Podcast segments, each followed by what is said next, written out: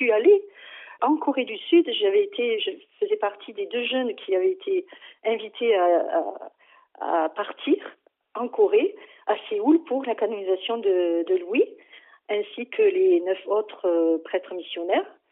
Donc pour moi, ça a été euh, quelque chose de, de grandiose. Hein. Je n'avais que 16-17 ans.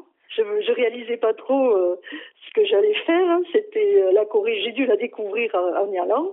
Donc vraiment, ça a été plein un grand feu d'artifice là d'un coup. J'ai 50 ans aujourd'hui. Je comprends qu'aujourd'hui, la grâce, ça existe. Avant, je disais, mais c'est pas possible. Comment on peut donner sa vie comme ça? C'est impossible. Cependant, là, je sais que euh, avec le Christ, c'est lui qui nous, enfin, il donne une joie immense. On est dans sa joie. Et je pense que Louis Beaulieu était là-dedans. C'est la joie de, donner le message du salut, du salut du monde.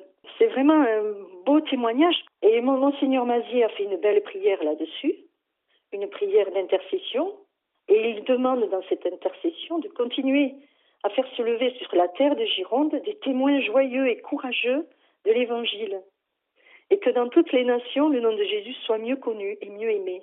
Voilà, à la manière de Louis, à la manière de Louis Beaulieu, et puis à la manière de tous les saints d'ailleurs, euh, tous, euh, tous ceux qui sont dans cette bulle d'amour et de joie, et euh, qui, qui, se laissent transporter pour, ben, pour réveiller le monde et leur dire, mais voilà, on est sauvés, il n'y a plus qu'à l'accepter, qu'à le vouloir et, à gagner le royaume.